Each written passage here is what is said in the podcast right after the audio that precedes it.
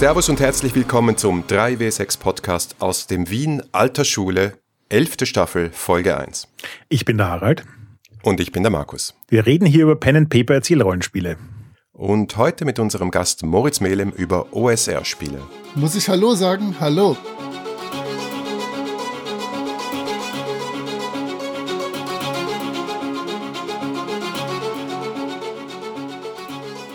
Hallo Moritz, wir kommen auch gleich noch zum Vorstellungsteil, dann darfst du definieren, wer Moritz ist. Aber davor wollen wir noch kurz ein paar organisatorische Sachen abfrühstücken. Zuerst mal, wir sind zurück. Unsere elfte Staffel beginnt. Wuhu, lange Pause Yay. diesmal. Ja, unsere Pausen werden irgendwie immer länger, aber dafür sind wir auch immer noch hier. Ja, im Gegensatz zu vielen anderen Podcasts, wir sind immer noch da und wir machen weiter. Und wir haben wieder eine neue Staffel. Wir haben dieses Mal wirklich kein Thema, aber wir haben immerhin ein Spiel, mit dem wir anfangen. Und dieses Spiel ist sehr untypisch für uns. Also es ist nicht untypisch insofern, als es bei System Matters erschienen ist, bei unseren guten Freunden von System Matters. Aber es ist untypisch, weil wir damit gar nichts zu tun hatten und weil es ein OSR-Spiel ist, nämlich Mausritter im letzten Jahr bei System Matters erschienen und gerade auch die neue Box Das Anwesen, die übrigens sehr schön geworden ist, wie ich finde. Und deswegen haben wir uns jemanden eingeladen, der es im Gegensatz zu uns sich auskennt mit OSR und das ist Moritz. Ich bin jetzt schon sehr, sehr, sehr gespannt. Einfach nur, weil ich bis jetzt immer noch keine Idee habe, was OSA sein soll. Also bitte, Moritz, erklär uns alles. Sag zuerst mal, wer du bist. Also ich meine, es ist unrealistisch anzunehmen, dass irgendwer in der Rollenspielszene Moritz Melem nicht kennt, aber vielleicht schalten auch immer Jüngere ein. Definiere jetzt, Moritz. Jetzt, jetzt werde ich auf so vielen Ebenen gedisst. Nein, also erstmal solltet ihr euch auf jeden Fall tatsächlich in Grund und Boden schämen, wenn ihr mich alle nicht kennt da draußen. Schämt euch. Nein, ich weiß gar nicht. Ich bin an einigen Podcasts beteiligt. Zum Beispiel bin ich ein Teil der Gruftschrecken, wo ich Mausritter auch kennengelernt habe, weil mein Kollege mich dazu überredet hat. Das hat mir natürlich nichts gesagt, dieser neumodische Schnickschnack.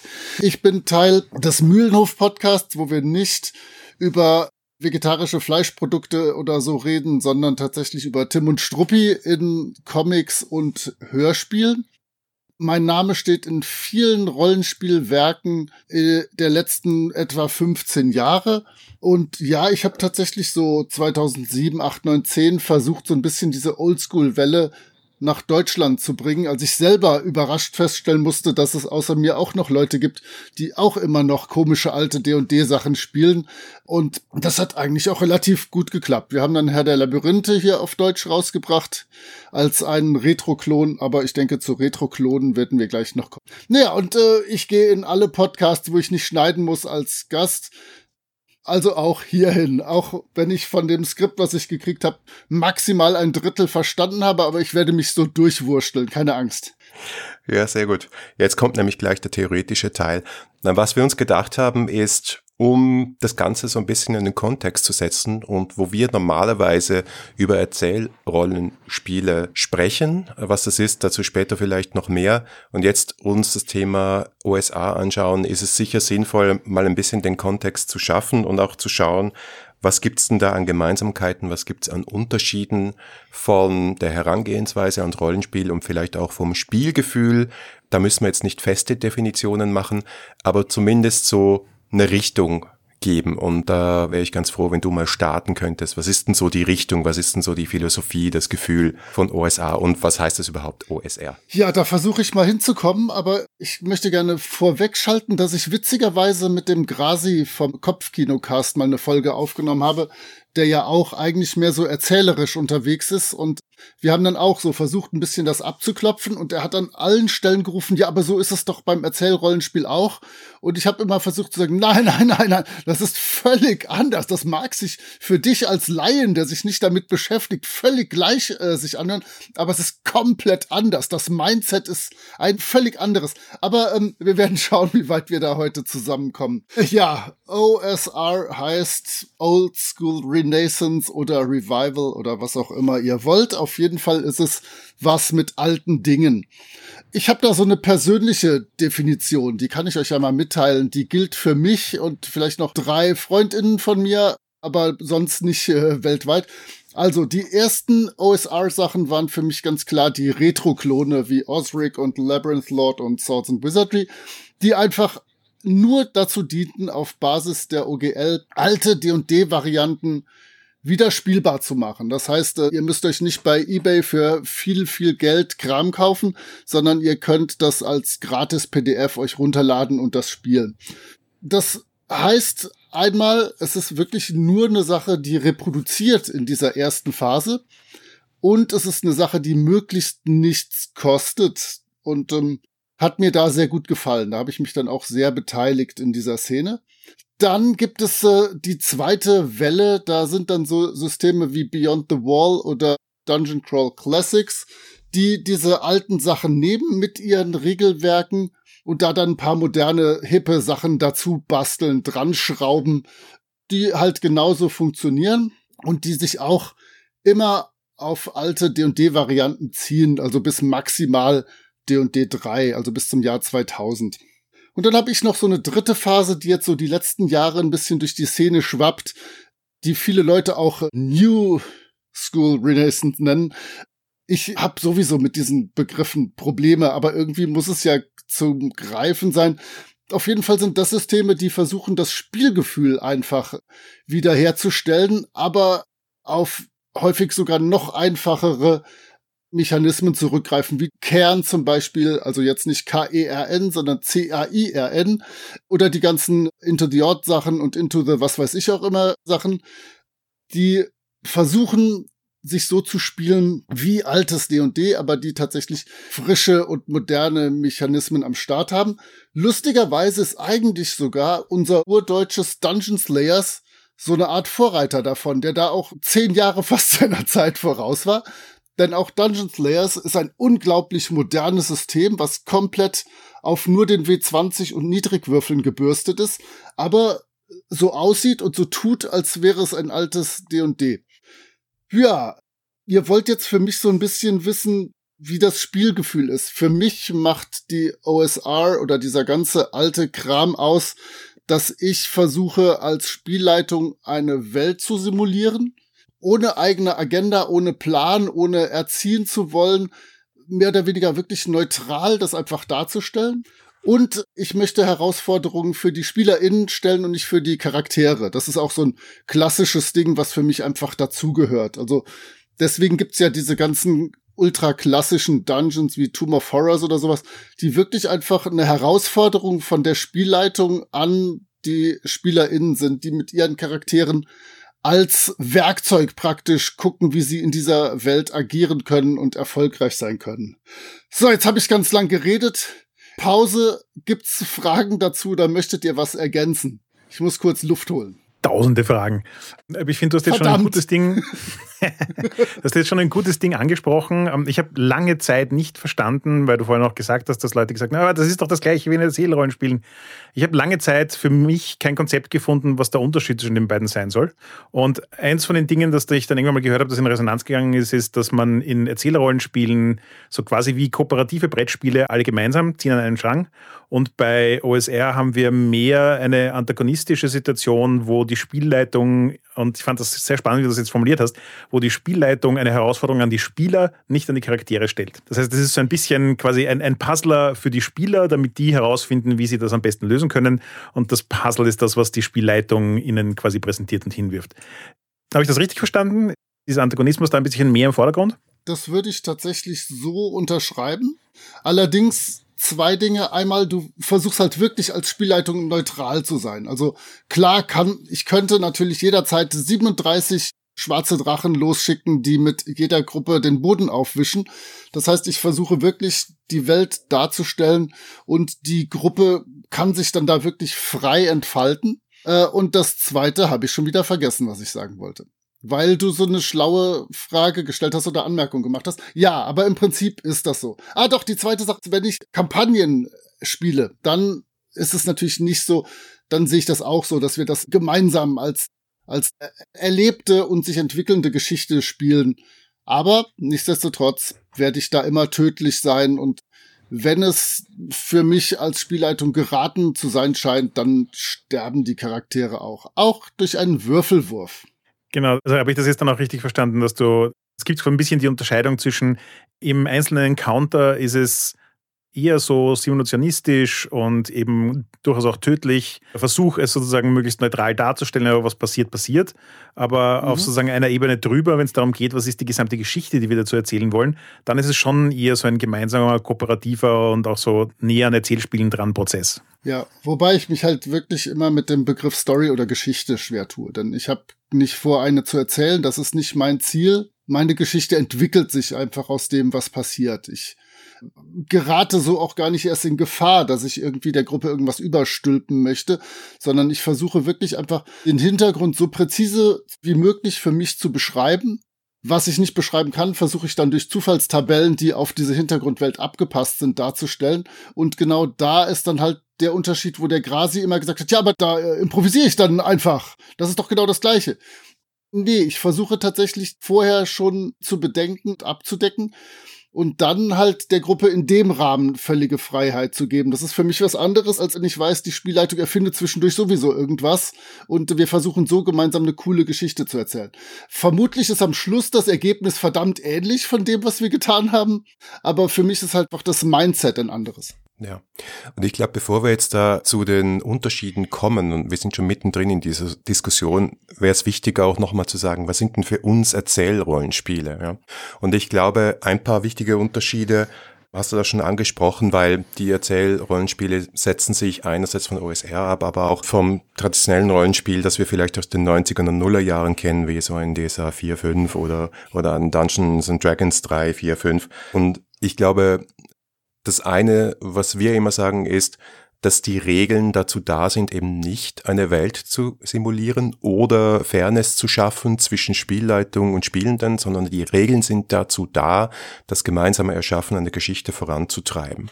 Und alle am Tisch sind typischerweise ähnlich beteiligt oder auf jeden Fall gibt es eine viel, viel stärkere Verteilung der Verantwortung für Erschaffung von Story-Elementen, sowohl für die Charaktere als auch für die Welt. Und ich glaube, das ist ein sehr, sehr großer Unterschied, wo du sagst, dir geht's sehr stark oder nicht dir, OSR geht sehr stark darum, es gibt eine Welt, die ist definiert und es gibt auch eine Karte, die steht so und das ist auch ein, ein Maß für Fairness. In diesem Raum ist Folgendes vorhanden und das werden wir auch nicht verändern. Währenddem das Storygame oder das Erzählrollenspiel sagt, dieser Raum existiert nur als Funktion in unserer Geschichte. Und wenn es für die Geschichte besser ist, dass hier jetzt drei Orks sind statt eine Schatzkiste, dann gibt es Mechanismen, wie ich das ebenso auf faire Weise, weil die Regeln mir das ja in die Hand geben oder bestimmen, wer das erzählen darf, kann ich das halt verändern. Das heißt, die Welt im Erzählrollenspiel ist aus meiner Sicht immer nur so groß und so lebendig und so gefüllt und die Karte wird immer nur so groß sein, wie ich es gerade für die Geschichte brauche oder die Geschichte es verlangt. Das ist für mich schon mal ein, ein, sehr, sehr großer Unterschied und auch für mich ein definierendes Merkmal von Erzählrollenspielen. Das andere ist, was du gesagt hast, dieses herausforderungsorientierte Spielen. Es ist auch für mich ein großer Unterschied, weil die Herausforderung eben nicht ist, mein Charakter soll seine Kompetenzen zeigen und gegen irgendwelche Gegnerschaft sich durchsetzen können und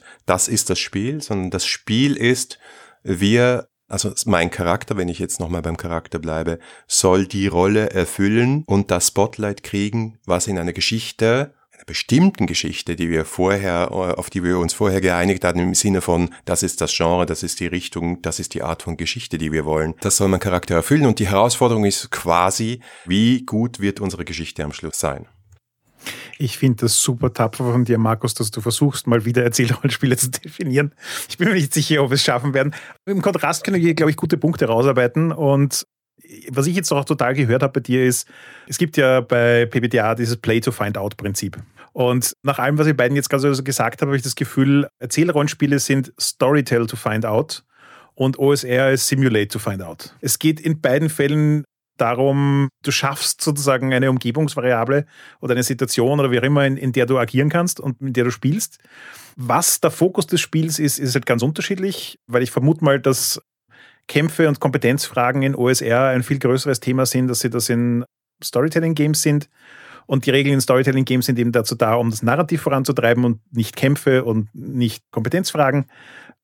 Aber so wie Moritz auch gesagt hat, es ist am Ende des Tages kann sich das auch sehr ähnlich anfühlen, weil es ist halt in beiden Fällen ein Something to find out. Ich möchte nochmal darauf eingehen, was du, Moritz, vorher gesagt hast zum Thema Story. Ist dir eigentlich egal, das kommt danach. Und ich glaube, das ist ein ganz wichtiges Prinzip. Das habe ich auch schon mal gelesen als Story after versus Story now. Also es ist eher so beim OSR, dass man grundsätzlich mal diese Herausforderungen, sage ich jetzt mal, das ist Dungeon, durchspielt und versucht zu meistern. Und dann sitzt man zusammen und sagt, hey, wie cool war denn die Situation? Und wow, das war ein Highlight bei diesem Kampf. Aber du gehst nicht da hinein, um dieses Highlight zu suchen. Währenddessen das genau das Spielziel ist eines Erzählrollenspiels, wenn wir jetzt zum Beispiel Mausritter mit Dungeon World oder Kern mit Dungeon World vergleichen, ja. Dungeon World sind alle Mechanismen dahin gebürstet, dass du dieses Highlight im Kampf kriegst. Also auch dieser cinematische Kampf versus diese simulierende Kampf. Ich glaube, das ist ein ganz wichtiger Unterschied. Ja, ich glaube tatsächlich, dass nochmal ein ähnlicher Punkt ist. Die meisten Erzählrollenspiele, die ich kenne, sind sehr auf einen Punkt hin designt. Die wollen halt irgendwas gut machen und das tun sie auch. Und dadurch, dass bei den OSR-Systemen eigentlich ja, wenn wir ehrlich sind, nur Kampfregeln existieren und die sind schon eigentlich bei den alten Spielen sehr, sehr einfach und dazu dann vielleicht noch Attributsproben als, als Optionalregel. Da bin ich ja auch dazu gezwungen, im Prinzip sehr tight und sehr präzise auf eine Sache hinauszuspielen oder halt auch wirklich sehr auf meine Umgebung einzugehen und, und Sachen, ja, nee, erfinden ist das falsche Wort. Erfinden wäre es dann im Erzählrollenspiel, wo man, wo ihr als SpielerInnen dann Mechanismen habt, wo ihr auf das Spiel Einfluss nehmen könnt. Aber ich muss halt wirklich gucken, wenn da die Spielleitung mir genau diesen Raum beschrieben hat, in dem ich mich befinde und dem in dem ich gerade mit den Orks kämpfe, dass ich da auch die Umgebung nutze und mich klassisch an Deckenlampe entlang schwinge oder irgendwelche coolen Sachen mache. Und da werden dann halt diese Rulings von der Spielleitung dann schnell eingeführt, die sich überlegt, wie kann ich das abbilden. Dann lasse ich dich beispielsweise eine um fünf erschwerte Geschicklichkeitsprobe machen, ob du da dran schwingen kannst, aber dafür erhältst du dann drei Punkte mehr Schaden, wenn du von oben auf den Ork runterstößt so entstehen halt auch coole Momente dadurch, dass ich im Prinzip nicht schrecklich viele Regeln habe. Und die coolen Momente entstehen im Erzählrollenspiel dadurch, dass ich Regeln habe, um diese coolen Sachen zu machen. Aber auch da wieder am Schluss fühlt es sich wahrscheinlich wieder verteufelt ähnlich an. Aber es ist was völlig anderes. Seid euch da nicht äh, dessen nicht unbewusst. Es, ja. es ist komplett anders. Moritz, erklär das mit den Rulings nochmal, weil ich glaube, es ist ein wichtiges Prinzip, das wir noch nicht erwähnt haben. Ja, das habe ich eben extra nicht bei der Definition gesagt, weil ich das selber so ein bisschen komisch finde, weil ich das halt schon immer so mache und deswegen das für mich kein Prinzip ist. Also ich spiele ja im Prinzip seit 1900, Ende 1983 durchgängig diese klassischen D&D-Varianten und ich habe mich da, wenn ich die spiele, auch tatsächlich sehr wenig weiterentwickelt, muss ich sagen, weil ich damit einfach saugut klarkomme und sämtliche Regeln und selbst die Trefferwürfe und sowas im Kopf habe. Okay, ich spiele mittlerweile auch viele andere Dinge, aber ich tue immer gerne so, als wäre ich selber nur der tumbe Zwergenkämpfer, der nichts kann. Da kann man so schön mit kokettieren. Nein, die Rulings statt Rules. Es gibt halt wenige Regeln, aber es gibt Situationen, die nicht von den Regeln abgedeckt sind, die aber von den SpielerInnen und ihren Charakteren ausgeführt werden sollen, wo sich dann die Spielleitung schnell überlegen muss, wie gehe ich damit regeltechnisch um. Denn es ist nicht opportun zu sagen, ja, das klappt oder ja, das klappt nicht. Ich will natürlich schon irgendwie einen Würfelwurf, der sich organisch irgendwie in das Spiel und in die Welt einfügt. Im Idealfall notiere ich mir diese Rulings dann auch und werde die dann später mit der Gruppe genauso weiter verwenden, weil ich hätte ja immer gerne eine gewisse Verlässlichkeit für die SpielerInnen wie auch für mich. Im schlimmsten Fall würde ich mich sogar mit denen danach hinsetzen und überlegen, war das für eure Charaktere, war das für euch als SpielerInnen okay, passt das so, können wir das in Zukunft weitermachen? Und schon habe ich eine Hausregel für an der Lampe schwingen und von oben auf Orks herabstürzen. So entsteht halt, entstehen halt diese ganzen Hausregeln, die die kompletten 80er Jahre im D&D-Bereich durchzogen haben und in den USA natürlich äh, schon seit Mitte der 70er einfach es passiert, ich muss eine Regel schnell erfinden und dann gucke ich, passt die, kann ich die weiterverwenden. Blöde Frage. Was ist der Unterschied zwischen einem Ruling und einem, das klingt so, als ob du einen Dexterity-Check mit einer höheren Difficulty machen musst? Die Verlässlichkeit. Ich möchte, wenn eine vergleichbare Situation ist, das wieder vergleichbar genau so machen. Ich könnte natürlich auch in die Regeln schreiben, schwingt sich ein Charakter an einer Deckenleuchte, dann wird er eine Geschicklichkeitsprobe minus drei ablegen müssen. Aber kann man, seien wir ehrlich, es passiert nicht alle drei Minuten. Und wobei dieses Beispiel natürlich tatsächlich ab und an mal vorkommt, aber es gibt viele so kleine Situationen, die ich einfach mit den Regeln gar nicht erfassen kann und möchte. Und dann schaue ich einfach, passt das so, haut das für euch hin? Und ja, meistens läuft's, wie du sagst, auf Attributswürfe hin. Das heißt, der Zugang ist so ein bisschen, wir haben ein möglichst simples, also jetzt wirklich so simpel im Sinne von, du hast sechs Attributwerte, auf die wird gewürfelt, das war's. Regelsystem und das, was dann D und D so quasi als Feature Creep im Laufe der Jahre und Jahrzehnte hatte. Jetzt haben wir 300 Skills und bei jedem Skill stehen 24 Sondersituationen dabei, die erklären, wie der Skill dann modifiziert wird. Das ist etwas, das ist quasi ein Katalog, den sich die Gruppe selbst im Laufe des Spiels zusammenbaut und quasi House Rulings macht, die halt innerhalb dieser Gruppe ausmachen, wie solche Sondersituationen zu handhaben sind. Ja, genau das war das Problem, was ich dann für mich als Spieler spätestens eigentlich schon seit AD&D 2, aber dann spätestens zu, aller spätestens zu D&D 3 gesehen habe, da war einfach schon zu viel festgelegt und ich konnte da zu viel schon im Vorhinein planen und überlegen. Ich spiele da lieber einfach mit einem bombenfesten Regelkern, der einfach nicht kaputt zu kriegen ist und gucke dann, was ich dazu während des Spielens noch brauche. Das war mir immer deutlich lieber als äh, vorher schon meinen Charakter wie eine Steuererklärung erschaffen zu müssen. Dieser Feature und Power Creep, der hat mir gar nicht geschmeckt damals. Ich finde es aber trotzdem wichtig, auf die Unterschiede hinzuweisen, weil da hätte jetzt wahrscheinlich der Grasi gleich gesagt, ich habe die Folge übrigens gehört, aber ist schon eine Weile her. Grasi sicher gesagt, ah, das ist doch genau dasselbe, weil Erzählrollenspiele, die sind ja auch einfach, die haben ja auch einfache Regeln. Erstens stimmt nicht, weil Blades in the Dark, okay, ist, somit ist diese Annahme schon einmal falsifiziert. Aber ich glaube, das Wichtigere ist zu wissen, dass du ja vorher gesagt hast, dieser Regelkern, der bezieht sich bei OSR meistens auf den Kampf, sozusagen dort, wo die Regeln am meisten ins Spiel kommen. Und sehr vieles drumherum wird halt geregelt im Sinne von Rollings. Und das drumherum ist mit das Wichtigste oft bei den Erzählrollenspielen, die sehr oft Regeln dafür erschaffen, wie reden denn Spielleitung und Spielende miteinander, was gibt es für Szenenanfänge, Szenenenden? Was sind für Höhepunkte geplant? Gibt es Akte in diesem Spiel und so weiter? Das heißt, der Ansatz ist ein vollkommen anderer und ob dieser Regelkern jetzt einfach oder kompliziert ist, ja, ich bin sicher und das ist eine Gemeinsamkeit, beide Strömungen haben reagiert auf diesen Feature Creep der 90er und Nuller Jahre, wo plötzlich halt alle Hausregeln der Welt versucht wurden alles zu simulieren, was es gibt und die Skilllisten immer länger wurden und die Subsysteme immer mehr wurden. Das hat vielen sauer aufgestoßen und die wollten das nicht mehr. Ich glaube aber OSR und Erzählrollenspiele geben darauf zwei sehr unterschiedliche Antworten, selbst wenn beide Systeme dann oft sehr einfach ausschauen. Aber der Kern, der Regelkern ist eben dann ein ganz, ganz anderer. Na gut, also wir haben jetzt irgendwie äh, viel quasi um den heißen Brei herum geredet, dass, wo, wo der unterschiedliche Schwerpunkt liegt, wie mit den Regeln unterschiedlich umgegangen wird, dass aber ganz oft das, was am Ende übrig bleibt, gar nicht so unterschiedlich ausschaut. Ich habe aber auch das Gefühl von dem, was du bis jetzt gesagt hast, Moritz, dass es sich anders anfühlt.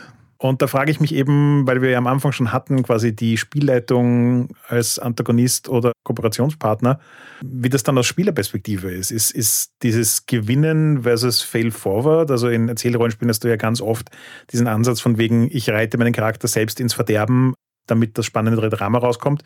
Wohingegen bei OSR hätte ich jetzt das Gefühl, dass ich ganz explizit das Gegenteil versuche. Ich versuche eben das Puzzle zu lösen, das mir die Spielleitung gibt, als Spieler mit meinen Möglichkeiten als spielende Person. Und dementsprechend gibt es dann natürlich auch die Möglichkeit, das zu schaffen und sozusagen das Spiel zu gewinnen. Das macht vermutlich ein sehr unterschiedliches emotionales Erlebnis, oder? Vor allem kann das fürchterlich aufeinander prallen und zwar äh, in Form des legendären Taschenlampenfallenlassers oder der Taschenlampenfallenlasserin ja. oder des klassischen das würde mein Charakter nicht tun. Also ich möchte in meinen OSR-Runden schon wirklich eine Gruppe haben, die zusammenarbeitet. Klar kann man sich da mal in die Quere kommen oder der eine hätte gerne den Schatz oder das Gold oder würde gerne den Fürsten oder die Königin unterstützen. Aber im Prinzip ist es eine Gruppe, die zusammenarbeitet und auch nur gemeinsam Erfolg haben kann.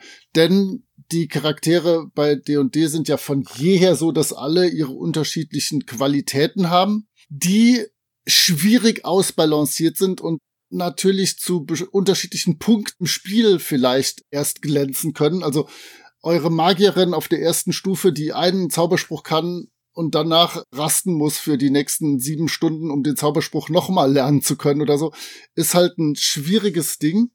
Aber wenn dann wirklich eine Spielerin in der Gruppe sagt, ja, ich äh, mache meine Fackel aus, weil Grund X und wir stehen alle im Dunkeln und fluchen nur leise vor uns hin und der Drache fliegt gerade über uns und wir wissen, der hat irgendwie Infravision oder sowas und sieht uns sowieso. Das ist ganz, ganz schwierig. Also solche coolen persönlichen Stunts, die man gerade für eine ausgezeichnete Idee hält und die in deinen Augen dann gerade das Spiel unfassbar bereichern, machen die anderen Leute in dieser Gruppe plus Spielleitung nur unfassbar wütend in dem Moment. Ja, das ist tatsächlich anders. Und der große Unterschied ist, dass die Erzählrollenspiele eben Mechanismen haben, um dich dafür zu belohnen, um dann später einen coolen Superhero-Spotlight-Moment für deinen Charakter zu kriegen. Also es ist ja nicht so, ich glaube, da verbreiten wir manchmal auch ein falsches Bild, dass wir nur Erzählrollenspiele spielen, um zu leiden und uns als Trottel darzustellen. Ganz im Gegenteil. Ach, ihr seid nicht so. Verdammt. Im richtigen Leben natürlich, aber nicht im Rollenspiel. Aber sondern es geht darum, dass du sozusagen eine Balance schaffst, eben nicht zwischen stark und schwach und was kann ich und was kann ich nicht, sondern eine Balance zwischen den Momenten, wo mein Charakter auch mal Schwäche zeigt wo halt Indiana Jones Angst vor Schlangen hat, ja, und Momenten, wo halt Indiana Jones mit, um bei dem Beispiel zu bleiben, mit der Peitsche die Lampe erwischt und über den Abgrund sich schwingt. Und dadurch, dass das Spiel dir das zeigt und dir das vorgibt und die Belohnungen, und da meine ich jetzt nicht nur Erfahrungspunkte, sondern halt auch, was gibt dir das Spiel an Highlight-Momenten, diese Belohnungen da sind, ist das Spielgefühl wirklich vollkommen anders und das gemeinsam Gewinnen stellt sich anders dar. Jetzt muss ich natürlich auch nachfragen, bei dem, was ihr beide gesagt habt. Wie ist das mit der Metaebene in OSR? Bei den Erzählrollenspielen haben wir sehr oft diesen Switch von dem, was tatsächlich im Spiel passiert, hin zu einer Ebene, die also quasi das Spiel auf Pause stellt und mal diskutiert, was wollen wir da jetzt eigentlich erreichen? Was, warum will mein Charakter da jetzt gerade einfahren? Was ist das, was ich später daraus rauskriegen will? Oder, keine Ahnung, wie würde ich jetzt gerne diesen Raum verändern, damit ich den coolen Stunt machen kann, den ich im Kopf habe? Und dementsprechend, ja, wie kommt Metaebene in den OSR vor? Ich habe ja schon zu Beginn gesagt, ich bin etwas einfacher gestrickt, glücklicherweise, was manchmal im Leben sehr weiterhilft. Und ich habe in fast 40 Jahren oldschooligem Spiel eigentlich überhaupt keine Metaebene gehabt. Weiß gar nicht, was das ist. Nein, es ist tatsächlich so, äh, wenn ich Spielleitung bin, kümmere ich mich um die Hintergrundwelt. Wenn ich spiele selber meinen Charakter, dann kümmere ich mich darum, was dieser Charakter macht, tut, kann und wie ich den gewinnbringend einsetzen kann und mache mir da null Gedanken drüber. Aber ich wollte noch mal zurück. Ich habe nämlich ein wunderschönes Beispiel für dieses ich baue Scheiße und habe aber einen gigantischen Vorteil dadurch, in der Erzählrollenspiel. Ich habe ja vor einiger Zeit jetzt Troubleshooters übersetzt, womit äh, franco-belgische Action-Comics à la Tim und Struppi oder Yokozuna nachgespielt werden können. Und äh, die Charaktere, die haben alle bestimmte Aktionen, gute oder schlechte, wodurch sie sich dann Storypunkte verdienen können. Und mit diesen Storypunkten können sie dann nachher coolen Kram machen. Und äh, Eloise zum Beispiel, das äh, junge Technikwunderkind, ist einfach so ein bisschen müde, wenn die sich komplett aus einer Szene durch ihre Müdigkeit rausnimmt. Das heißt wirklich, die sagt, come on, ich spiele die nächsten 20 Minuten nicht mit, wenn ihr in dieser Szene seid. Dann kriegt die, ich glaube glaub aus dem Kopf, sechs Storypunkte oder sogar acht. Und dann kann die halt dann in der nächsten Szene umso mehr auftrumpfen. Und äh, sowas hätte ich persönlich noch vor, sagen wir, acht Jahren nicht für möglich gehalten, dass ich einen Charakter spiele, der sagt, ja, ich bin gerade so müde, ich lege mich jetzt irgendwo hin und dann spiele ich nicht mit. Ich kann den anderen natürlich noch zuhören, aber theoretisch weiß mein Charakter ja auch gar nicht, was in der Zwischenzeit passiert und dann hau ich dafür danach auf den Putz, indem ich meine Storypunkte raushaue, als wäre es nichts Gutes. Gerade Troubleshooters ist eigentlich ziemlich interessant, weil das ist ein klassisches äh, W100-System, also as classic as it gets, hat dann in dem W100-System nochmal zwei, drei coole Kniffe und dann diesen Erzählkokolores obendrauf. Das ist schon echt spannend und überraschenderweise kommt da wirklich so eine comichafte Action-Erzählung bei raus. Ich habe beim Lesen und Übersetzen habe ich das noch nicht so gedacht. Jetzt habe ich es schon hm, oft gespielt und das, ja, da kommt genau so eine Geschichte raus wie die Schwarze Insel bei Tim und Struppi oder so. Echt total cool. Voll cool, ja. Mir ist noch ein Beispiel eingefallen, das kürzlich Robin DeLance in seinem Podcast erwähnt hat. Was ist denn der Unterschied zwischen einer traditionellen Regel, und jetzt reden wir mal über die sogenannten Thread Games, also das, was dazwischen passiert ist, sozusagen zwischen Oldschool-Spielen und, und Erzählrollenspielen, wobei die Oldschool Revival war ja dann quasi gleichzeitig. Er hat gemeint, die schusssichere Weste. Die schusssichere Weste in Feng Shui in der ersten Ausgabe war quasi plus zwei auf Rüstung. Und in der zweiten Ausgabe hat er das von einer traditionellen Regel in eine Storytelling-Regel geändert, weil in der Fiktion, in Agenten oder, oder Hongkong-Thrillern ist effektiv die schusssichere Weste ein Wiederauferstehungstrank, ja? Wo du sagst, alle denken, er ist tot, Oh nein, er macht das Hemd auf und da ist die schusssichere Weste, er ist nicht tot. Und genauso setzt du das in Feng Shui 2 um. Und ich glaube, das ist ein super Beispiel, um, um zu zeigen, was wirklich eine Erzählrollenspielregel ist. Oder ein weiteres Beispiel gegenüber den, den, der Art Gummipunkte, die wir ja auch aus Fate kennen, die du gerade erwähnt hast, Moritz. Ja, ich ignoriere Robin DeLaws ja schon jetzt gute zwei Jahrzehnte lang, aber er scheint clever zu sein. Ich finde das Beispiel wirklich extrem gelungen und ja, das trifft auf den Punkt. Bei den oldschooligen Sachen oder auch bei den klassischen Sachen ist es halt was, was meine Werte verändert. Und bei den Erzählrollenspielen ist es was, wo ich dann wirklich als Spieler selber Einfluss wirklich effektiv drauf habe und einen großen Unterschied ausmachen kann, was in der Geschichte und meinem Charakter passiert.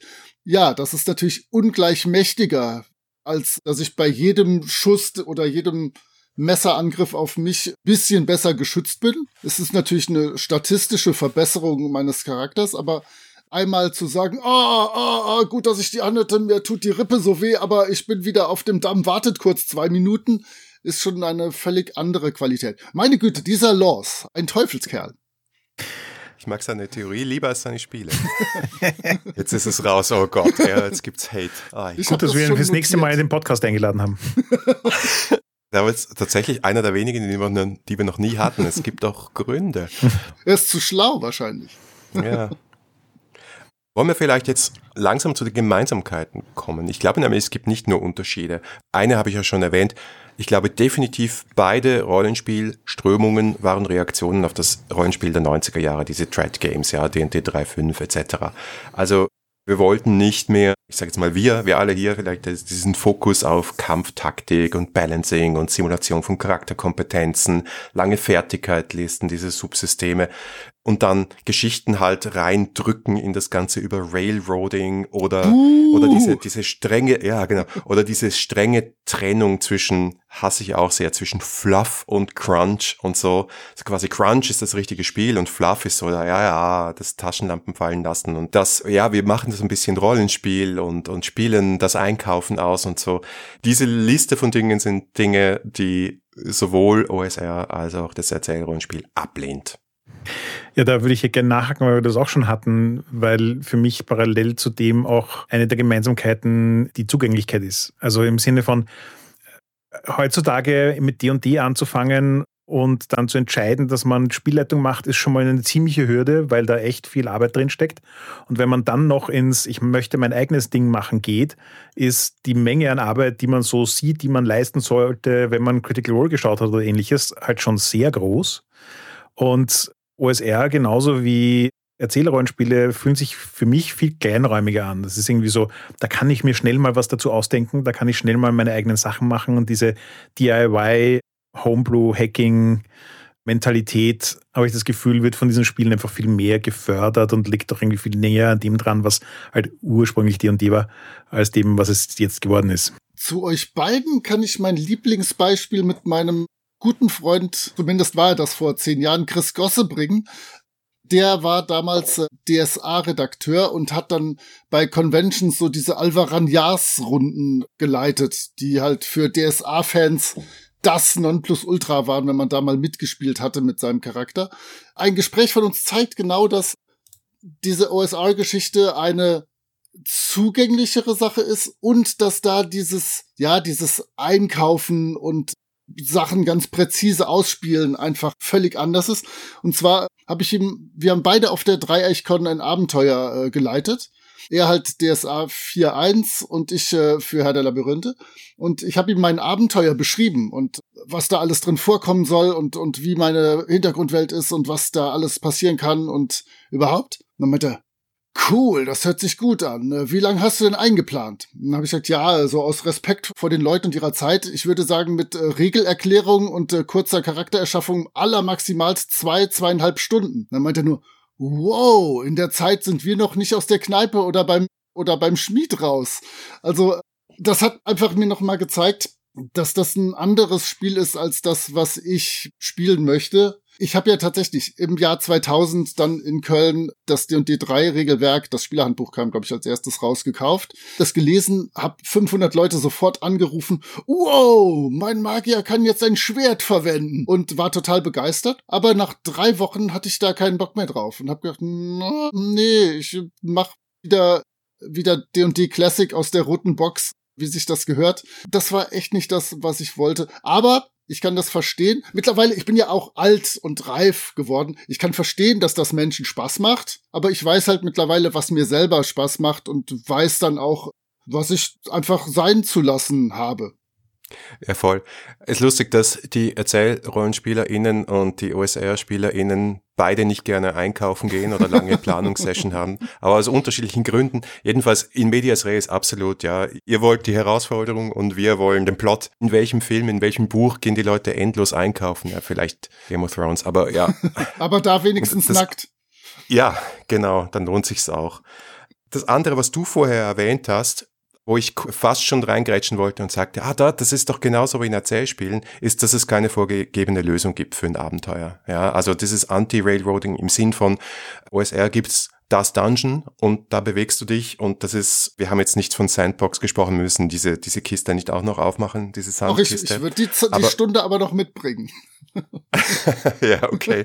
Machen wir dann in, in der nächsten oder übernächsten und dritten Folge. Aber es ist ganz klar, nicht nur, dass die Vorbereitung eher minimal ist, sondern du willst ja offen lassen, du willst dieses Play to Find Out haben und definitiv die Spielenden sollen die Lösung bringen. Ja, also es gibt auch in keinem oder in sehr, sehr wenigen Erzähl Spiel, Rollenspiel, Abenteuer, wenn es sie überhaupt gibt. So Vorschläge, das wären eins, zwei, drei mögliche Lösungsansätze, genauso wenig wie in OSR. Also die Player Agency, also die, die Kreativität der Spielenden ist, glaube ich, nicht nur in OSR, sondern auch für Erzählrollenspiele sehr, sehr wichtig. Wobei ich genau da jetzt wieder einen Unterschied sehen würde, denn ich würde für ein Rätsel, was ich wo einbaue in mein Abenteuer, eine Lösung oder zwei oder drei Lösungen vordefinieren, unbedingt. Und davon will ich dann auch eine sehen. In vielen ja, Erzählrollenspielen ja. ist dann tatsächlich, wow, die Idee von den, von den SpielerInnen war sau cool. Das wird schon funktionieren. Ich bin dabei.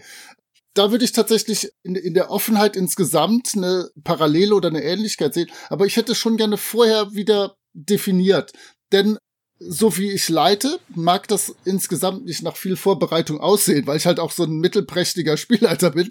Aber ich habe schon sehr viel Arbeit vorher reingesteckt, da Dinge festzulegen. Und da ist es tatsächlich jetzt so die letzten 10, 12, 15 Jahre was anderes, wenn ich auch mal einfach von so einem Bierdeckel weg mal was spielen kann. Aber das ist dann für mich tatsächlich ein anderes Spielgefühl, als äh, wenn ich mein festgelegtes, meine Sandbox oder mein Dungeon oder meine Königreich-Simulation mit, mit einem OSR-System spiele. Aber mittlerweile kann und mag ich beides. Auch wenn wir gerade bei den Gemeinsamkeiten sind, wie gehst du dann eigentlich mit dem Thema Frustration um? Weil ich habe das zumindest immer bei traditionellen Spielen erlebt, dass mein persönliches Erleben bei Erzählrollenspielen ist, dass die Story, die sich andere ausdenken oder die wir uns gemeinsam ausdenken, immer besser ist als die, die ich mir alleine ausdenke. Und ähnlich habe ich das sozusagen auch erlebt, wenn jemand anderes sich eine Story ausdenkt und ich muss draufkommen, was die Lösung dazu ist, dann komme ich meistens nicht drauf. Und das finde ich dann relativ schnell frustrierend. Selbst wenn du eine gut eingespielte Gruppe hast, in der das seltener passiert, wird es trotzdem vorkommen. Ist das einfach so eine Player-Mentality-Sache? Musst du als Spieler einfach damit rechnen, dass das passiert und damit gut sein? Oder Gibt es da irgendwelche Kniffe für OSR? Ich bin da tatsächlich knallhart. Im schlimmsten Fall spielen wir an einer anderen Stelle weiter. Also ich habe gerade einen riesen Mega-Dungeon, den ich immer jeden zweiten Dienstag mit einer Gruppe online bespiele. Und die sehen einfach, wir laufen vor Schranken. Okay, gehen wir woanders hin. Klappt natürlich jetzt wirklich nicht bei so einem kleinen Kaufabenteuer oder bei so einem, wo wir einmal den, den Keller des Gasthauses von Ratten reinigen müssen und dann kriegen wir die Tür nicht auf, wo die Ratten hinter sind und dann ist die ganze Geschichte gelaufen. Aber ich bin da eigentlich relativ knallhart. Im schlimmsten Fall so in den 80ern, unsere jugendliche Variante war natürlich immer, dann mach doch mal einen Intelligenzwurf, wenn ihr auf das Rätsel nicht kommt. Ist natürlich eine tragische Krücke, die weh tut. Aber wenn du wirklich genau dieses Abenteuer so weiterspielen musst und da den Showstopper hättest, mach doch mal eine Intelligenzprobe. Aber ich würde heutzutage dann weiterspielen lassen. Im schlimmsten Fall müssen sie in die Stadt zurückkehren und äh, sich bei irgendwelchen Leuten erkundigen oder irgendwelche Bibliotheken durchforsten. Ich werde ihnen da nicht weiterhelfen. Come on, dann seid doch frustriert und guckt, wie ihr woanders weiterkommt. Setzt euch andere Ziele, versucht dieses Ziel auf anderem Wege zu erreichen. Pah, macht doch. Also ich habe es auch so erlebt und das ist tatsächlich mit eines meiner Probleme, die ich manchmal habe mit OSR-Spielen. Aber vielleicht machen wir das am Schluss. Ich finde, eine Gemeinsamkeit gibt's noch beim Thema Plot und Story. Also einerseits hast du vorher gesagt, und ich glaube, das ist ein großer Unterschied eben, wann entsteht der Plot und wie stark möchten wir ihn beeinflussen. Aber auf der anderen Seite, wenn man das ein bisschen aus der Ferne betrachtet, dann gibt es bei beiden Spielarten den Willen, die Geschichte entstehen zu lassen und nicht mit einer vorgefertigten Geschichte im Kopf hinzugehen und die Gruppe dahin zu lenken, sei es jetzt mit oder ohne Railroading. Also es gibt halt nicht unbedingt diese eine Lösung. Also ja, es gibt vielleicht für den Dungeon die, die richtige Lösung oder zwei Varianten, ja, aber nicht den einen Weg. Genau. Ihr könnt ja jederzeit anders weitermachen, euch Unterstützung holen. Ja, richtig. Und witzigerweise war für mich viele Jahre lang Railroading als Begriff oder als Problem überhaupt keine Sache. Also ich, ich kannte das so nicht. Ich habe garantiert in den 80ern oder frühen 90ern auch irgendwelche Abenteuer geleitet, wo irgendwie der Gruppe die Geschichte aufgezwängt wurde. 100 pro war mir dann da halt wahrscheinlich nicht so bewusst. Aber seit ich den Begriff kenne, denke ich immer, ja, das kommt in meinen Spielen so eigentlich gar nicht vor. Ich hab ja keine Geschichte, die ich erleben möchte. Ich habe keine Geschichte, die ich cooler fände als die Geschichte, die ihr gerade entwickelt. Also macht doch einfach mal. Du hast ganz am Anfang als Beispiel Beyond the Wall erwähnt und vielleicht können wir da auch enden oder zum letzten Teil kommen, weil es gibt ja durchaus Spiele, die sich auf die Fahnen schreiben oder hinten aufs Buch schreiben, dass sie versuchen, Erzählansätze und OSR-Ansätze zu verbinden. Beyond the Wall ist ein Beispiel, weil du ja am Anfang dich zusammensetzt und gemeinsam ein Dorf erschaffst. Ja, also zumindest diesen Ansatz, du sagst, ich bin nicht nur Teil der Welt, sondern ich kann auch Teile der Welt definieren zu einem bestimmten Zeitpunkt des Spiels. Das ist da drin. Ja, Beyond the Wall ist halt wirklich im Regelkern zu 97 Prozent Herr der Labyrinthe, was seinerzeit wieder einfach eine Mischung aus D&D Classic, also den roten bis goldenen Boxen und einer Prise AD&D 1 ist. Und dann kommen halt diese hippen Sachen dazu, wie zum Beispiel, es gibt ja da eine Form von Gummipunkten auch, die ich als Währung noch einsetzen kann, um Einfluss aufs Spiel zu nehmen. Genau, und diese gemeinsame Charakter, Schrägstrich, Dorfentwicklung, dann auch die Charaktere selber entstehen es ist ja so ein bisschen wie Spiel des Lebens. Ne? Ich würfel mich ja durch so, ein, durch so ein Heftchen durch und gucke, was hat mein Charakter erlebt, wie hat das seine Werte verändert. Und am Schluss werden die Charaktere ja noch miteinander verknüpft, sowohl von den Werten her als auch von der Hintergrundgeschichte her.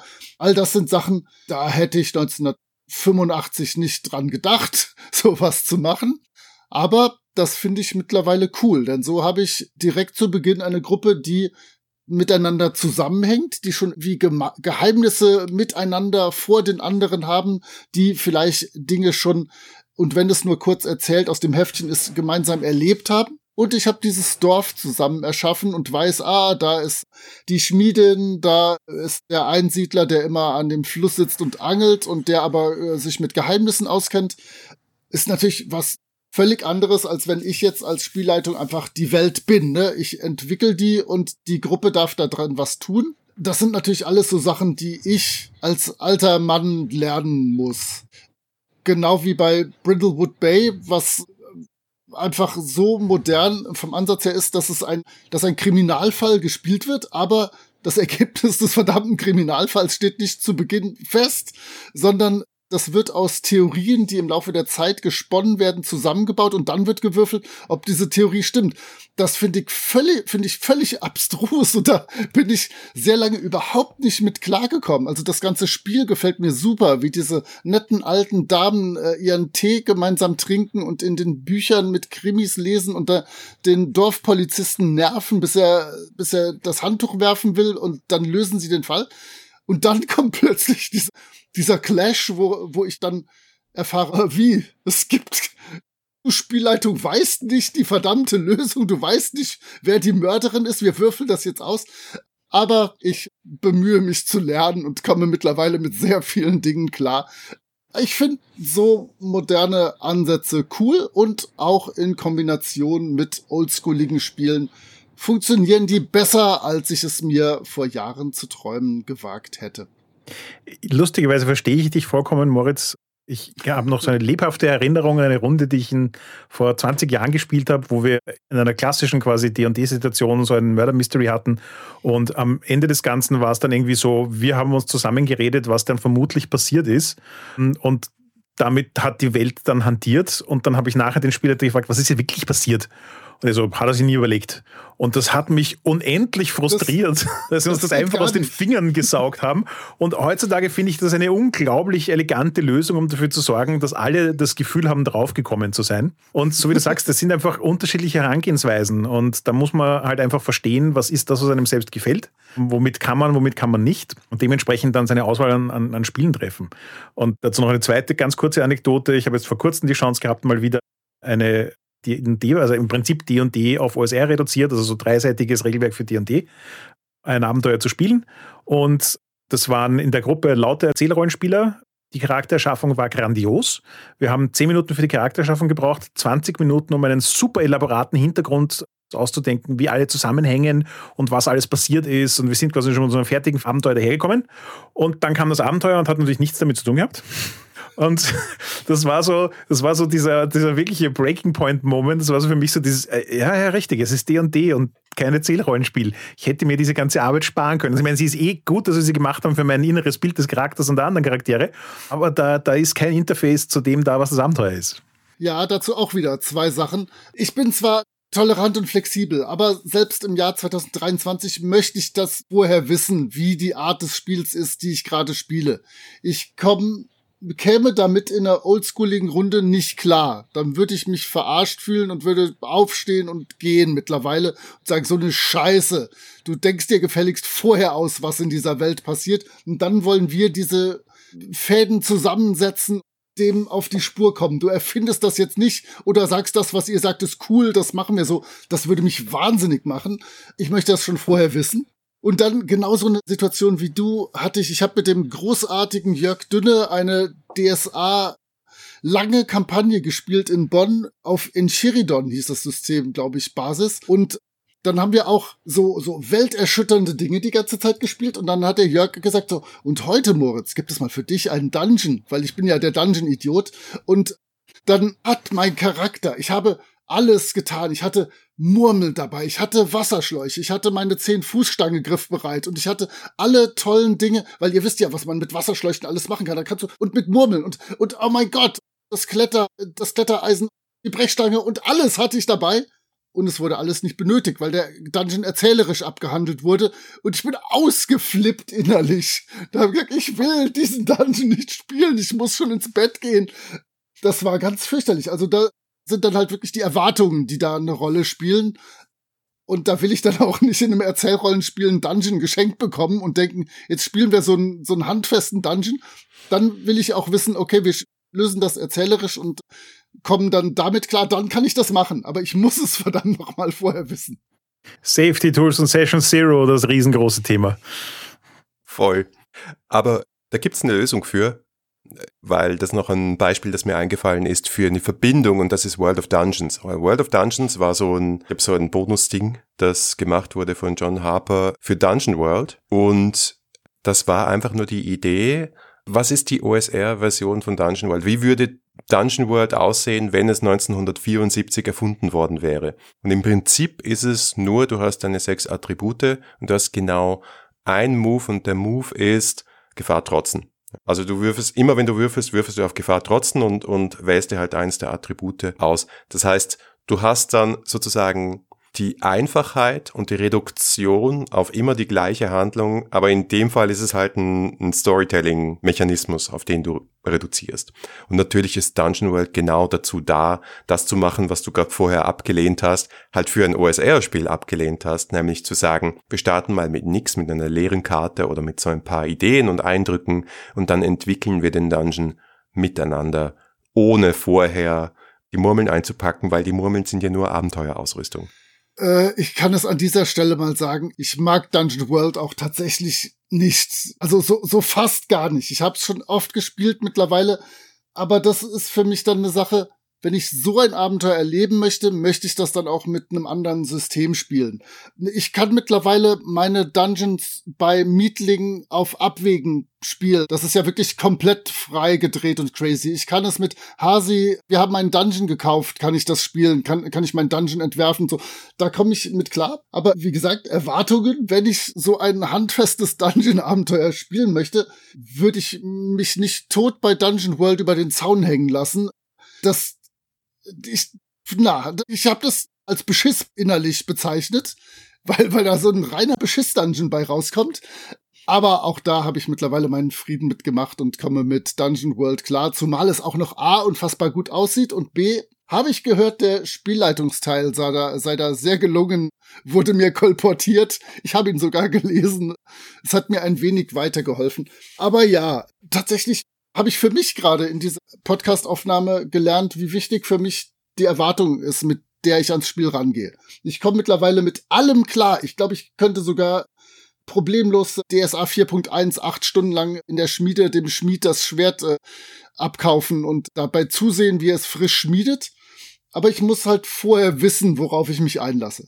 Ich glaube, ein besseres Schlusswort können wir uns nicht wünschen und wir kratzen hier schon in der ungeschnittenen Version an der Stunde. Das heißt, von meiner Seite vielen Dank, Moritz. Ich glaube, es war sehr erhellend für mich, die Diskussion aus deiner Erfahrung. Und ich glaube, im Inneren bist du ja doch ein Theoretiker. Wir haben es jetzt aus dir rausgekitzelt. Wollte gerade sagen, kein Theoretiker mehr ist. Nein, vielen Dank für die Einladung und ähm, ja, es ist ja auch noch mal so ein bisschen anderer Podcast, der mich ein bisschen kitzelt. Deswegen fand ich das sehr interessant, mich mit euch zusammenzusetzen. Danke fürs Zuhören. Das war die erste Folge der elften Staffel 3W6. Schreibt uns gerne euer Feedback unter hi at 3w6.fm oder auf unserem Discord-Server. Und wenn euch diese Folge gefallen hat, dann gebt uns doch eine Bewertung auf Apple Podcasts oder auf Spotify. Oder ihr unterstützt uns mit einem kleinen Beitrag auf Patreon. Vielen Dank und bis zum nächsten Mal.